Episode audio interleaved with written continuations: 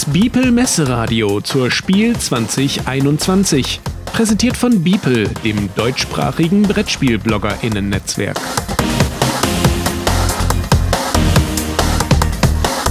Interview.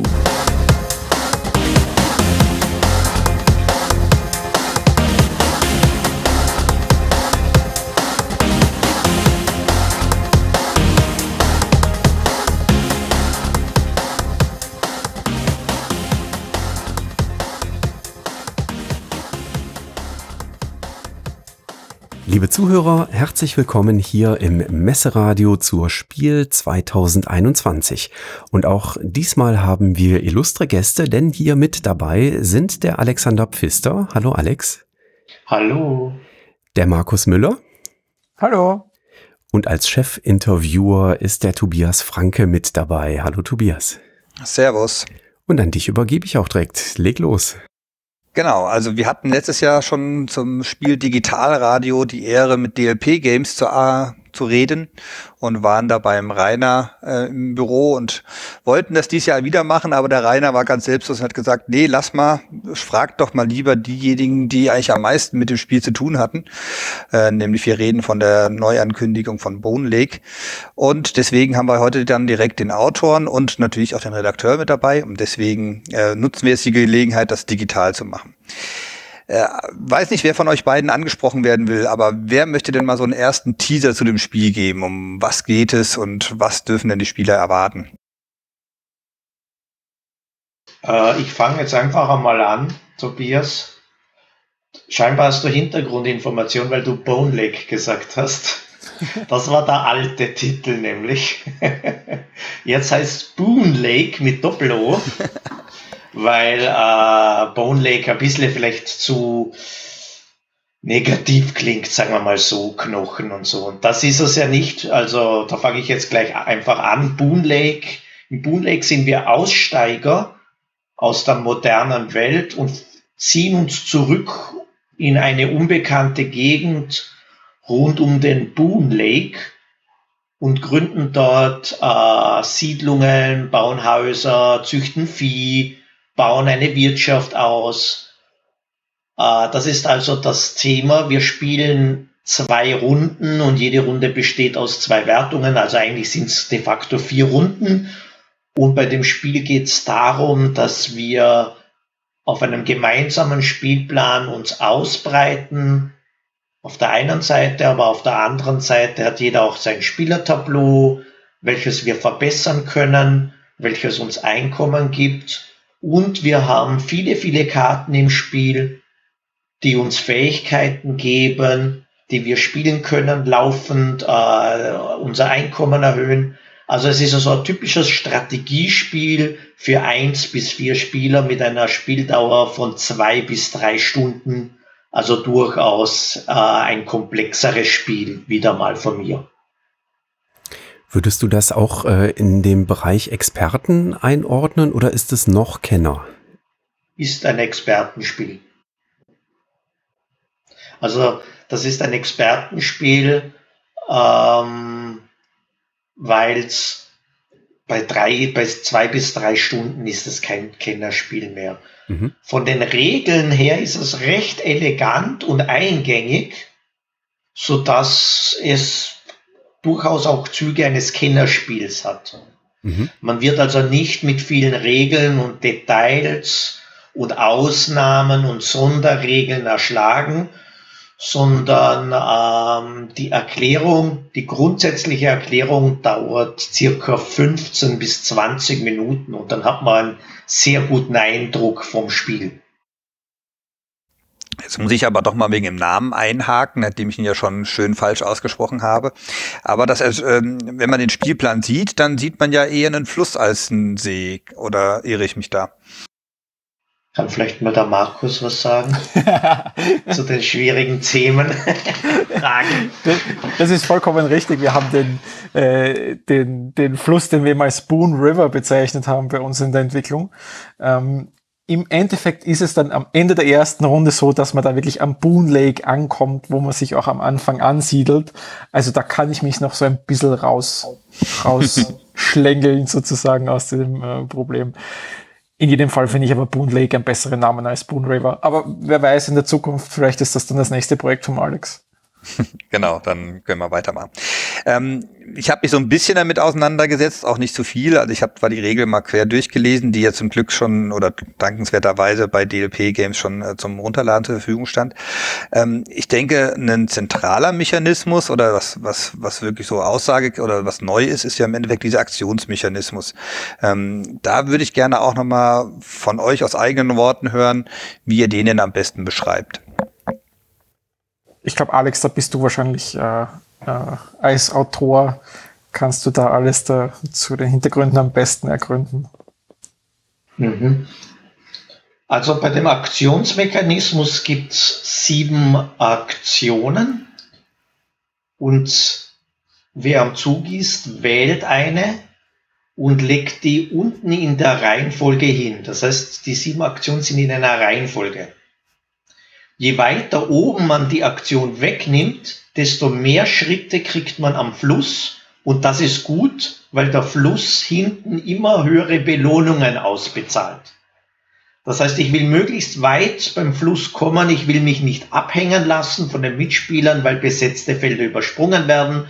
Das heißt, da ist der Druck immer da, eine möglichst hohe Aktion zu nehmen. Eine Aktion, die schon lange nicht von einem Mitspieler gewählt wurde.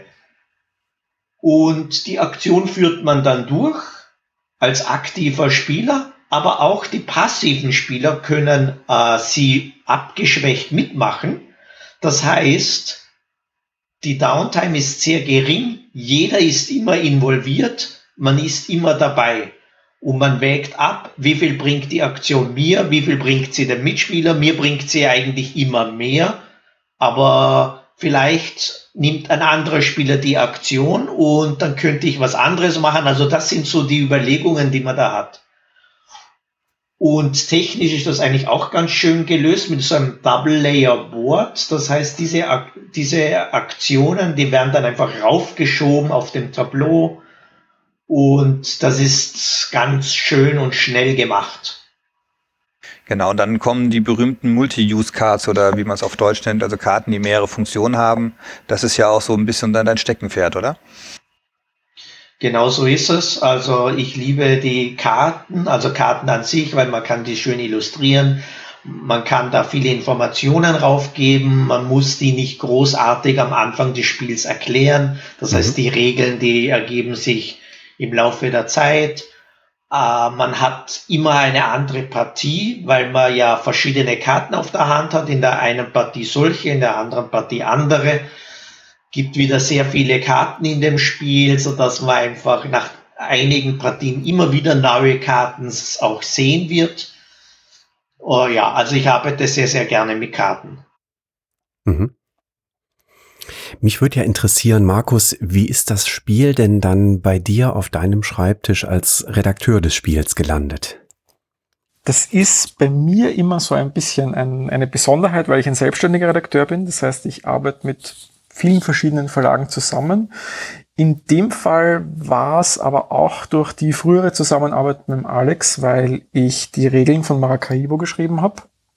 Also mhm. jeder, der sie verflucht, darf mir dabei die Schuld geben.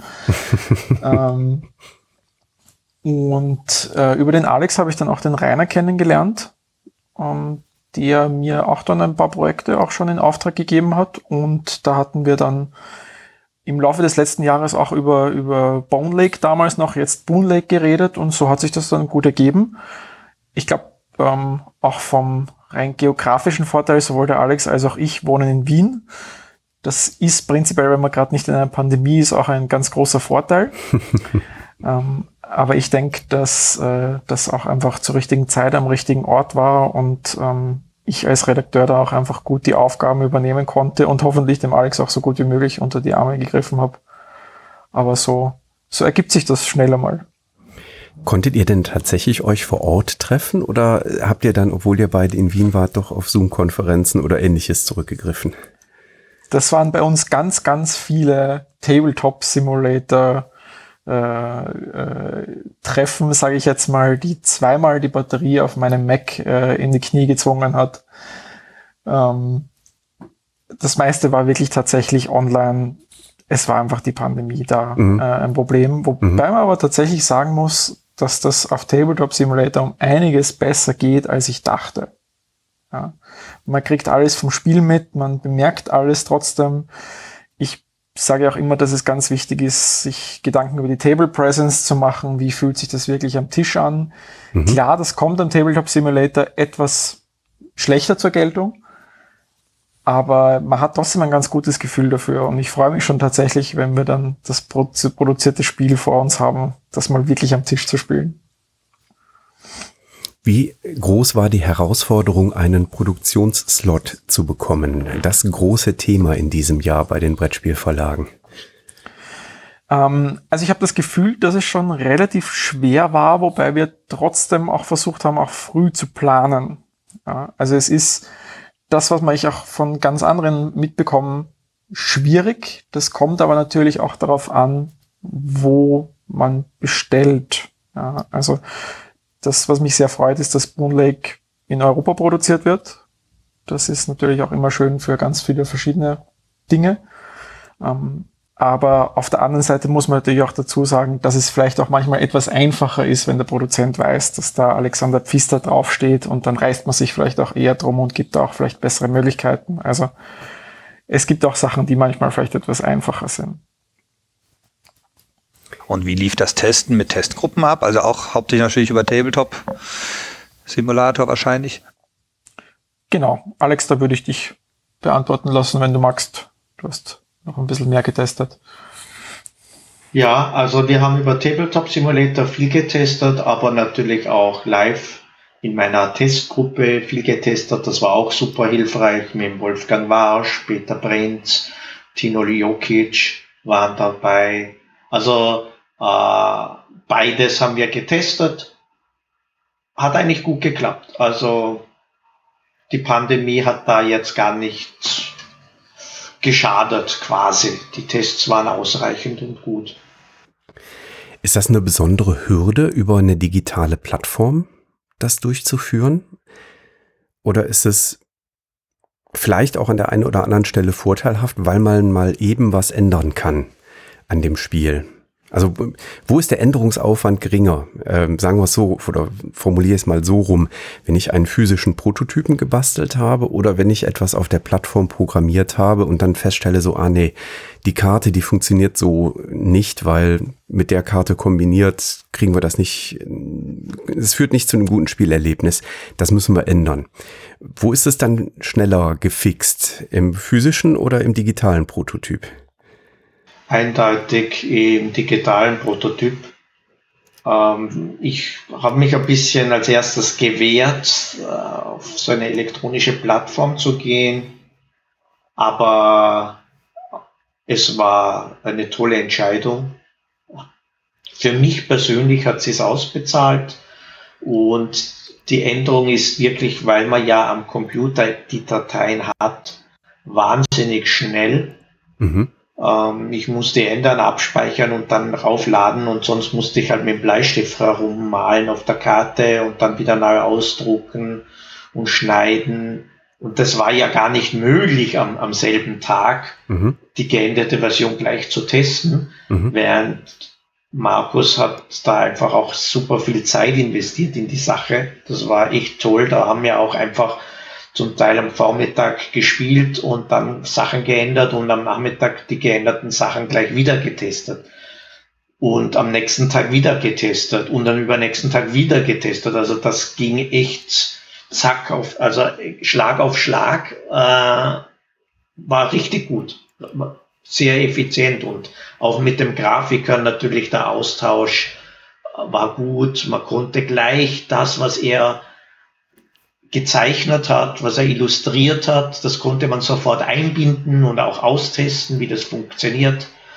Äh, hervorragend war das. Also wir haben da immer laufend äh, als erstes die Karten eingespielt, die neuen, dann äh, den Spielplan neu und dann sozusagen immer das, wenn er was fertig hatte, gleich testen können. Mhm. Das ist sonst auch so nicht der Fall eigentlich.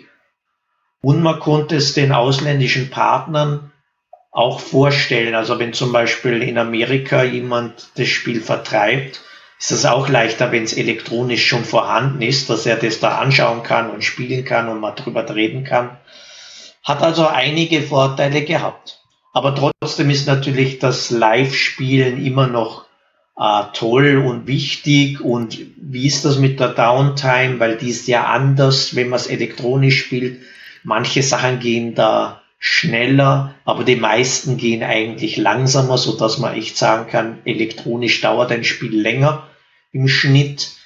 Und ja, also da braucht es einfach auch die Live-Tests, die sind unverzichtbar. Mhm. Aber die Entwicklung ist damit beschleunigt worden mit den elektronischen Plattformen.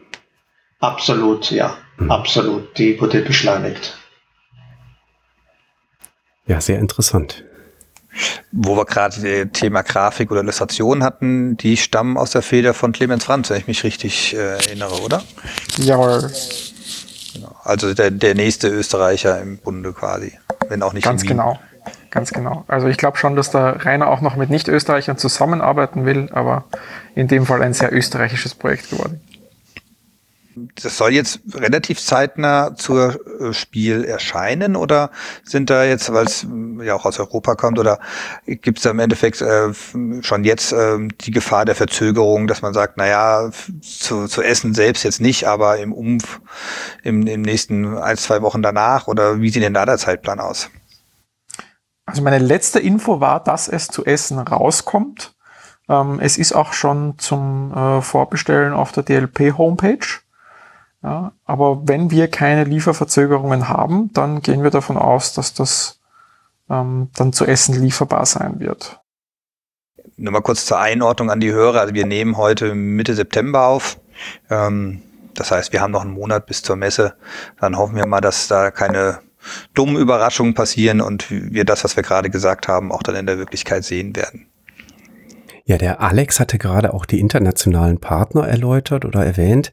Ähm, wie ist das? Habt ihr ähm, direkt eine Produktion in mehreren unterschiedlichen Ländern angestoßen, Markus? Oder ähm, ist jetzt erstmal die deutschsprachige Version entstanden und äh, internationale Partner steigen später ein? Also wir haben natürlich am Anfang schon dran gearbeitet, dass die deutsche ähm, Fassung fertig wird, haben aber gleichzeitig auch schon an der, an der englischen oder der spanischen gearbeitet. Ähm, in, in Amerika wird's Capstone Games machen, in Spanien macht das Arrakis. Mhm. Ähm, und was ich auch weiß, sind auch schon andere Partner an Bord, äh, sind schon Schla äh, Sachen entschlossen worden. Ähm, über alles können wir, glaube ich, auch noch nicht reden, aber ich gehe davon aus, dass es da auch noch in einigen Ländern Interesse geben wird, dass sie das Spiel auch noch haben werden. Ja, sehr schön. Ähm, jetzt haben wir gelernt in dem Gespräch, ähm, dass äh, die Entstehungs Zyklen äh, deutlich äh, effizienter genutzt werden können und beschleunigt werden. Wenn wir also perspektivisch in die Zukunft schauen, dann kommen die Alexander Pfister Spieler jetzt also in höherer Schlagzahl und äh, in kürzeren Abständen auf den Markt, Alex? Nein, also das würde ich auch nicht wollen. Ich brauche sowieso super lang für ein Spiel. Leider, wenn ich dann andere denke, die, wo man hört, ah, ein halbes Jahr hat er da gebraucht oder der hat das vor einem Jahr gestartet und jetzt ist es schon im Handel und so. Na, bei mir dauert es immer sehr, sehr lang. Auch zum Beispiel Boon Lake. Die ersten Prototypen sind auch schon wieder fünf, sechs, sieben Jahre her. Ähm, aber hat sich natürlich in dieser Zeit extrem gewandelt, immer wieder. Mhm. Das kann man also gar nicht vergleichen, das Spiel, was ich jetzt, also Boon Lake jetzt wie damals. Damals war es ein reines Kartenspiel, aber dann war mir dann doch wichtig, dass Spielbrett eine viel größere Bedeutung hat. Äh, also ich versuch, also ich möchte gar nicht, dass zu viele Spiele von mir rauskommen. Ähm, es gibt jetzt ein paar Neuauflagen, die jetzt kommen werden. Also Great Western Trade ist ja eh schon im Gespräch. Äh, zum Mombasa wird es eine Neuauflage geben, also ein neues Thema, neues, äh, gleiche Spielmechaniken, aber wieder mehr, genau gleich wie Great Western Trail war, wo man auch die Grafiken geändert hat. Aber das Thema ist natürlich gleich geblieben, mhm. aber auch ein bisschen noch was dazu getan hat und dieses bisschen was dazu tun, äh, kostet dann aber schon viel Zeit, weil es muss dann durchüberlegt werden, auch getestet werden Und so ist dann auch eine Neuauflage mit einigem Zeitaufwand verbunden. Mhm. Aber, äh, aber ja, also es kommt doch ein bisschen was raus von mir. Aber ich schaue, dass ich bei einem bis zwei Spiele pro Jahr bleibe. Mhm. Aber das ist auch eine sehr, sehr gute Überleitung, weil wir sind ja hier nicht nur zum Thema Boon Lake, sondern an sich auch DLP-Games und ähm, dort erscheint ja dieses zu dieser Messe auch noch eine Erweiterung zum Maracaibo. Genau so ist es. Also es erscheint die Erweiterung äh, äh, Uprising von Maracaibo. Ich verwechsel immer, ob es The Uprise oder Uprising äh, heißt, aber so in der, also der Aufstand auf Deutsch.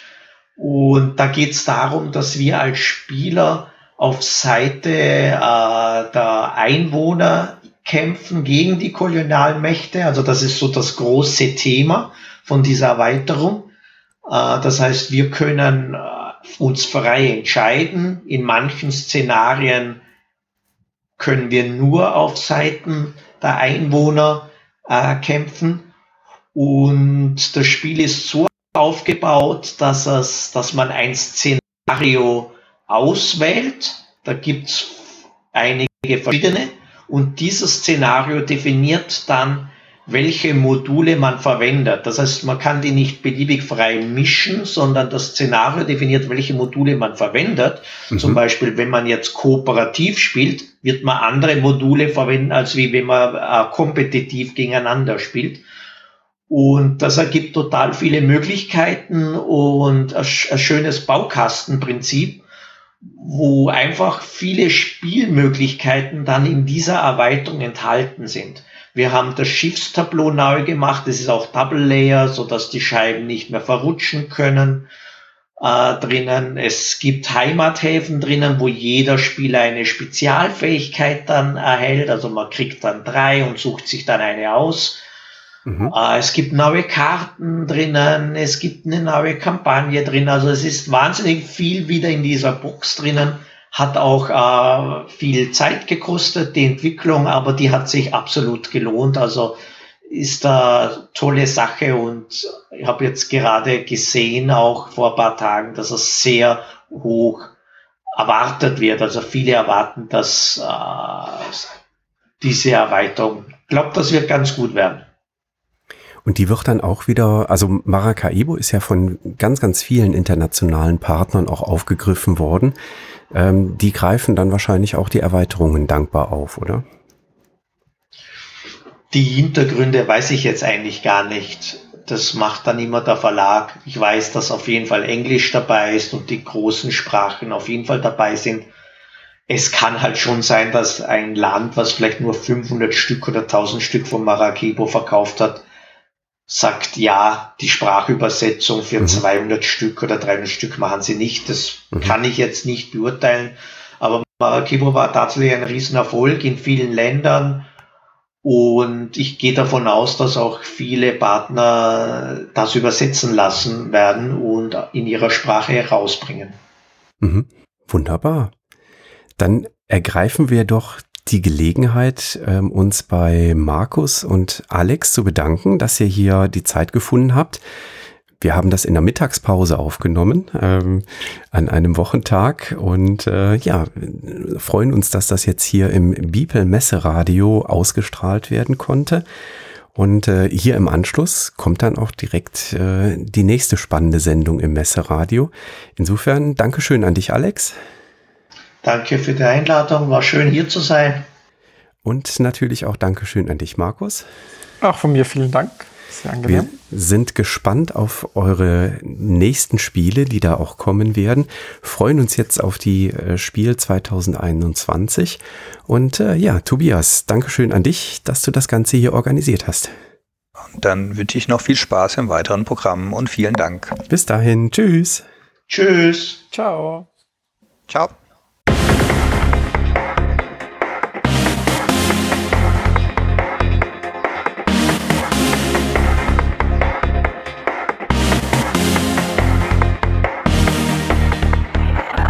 Das war ein Podcast aus dem Beeple Messeradio zur Spiel 2021, präsentiert von Beeple, dem deutschsprachigen Brettspiel-BloggerInnen-Netzwerk.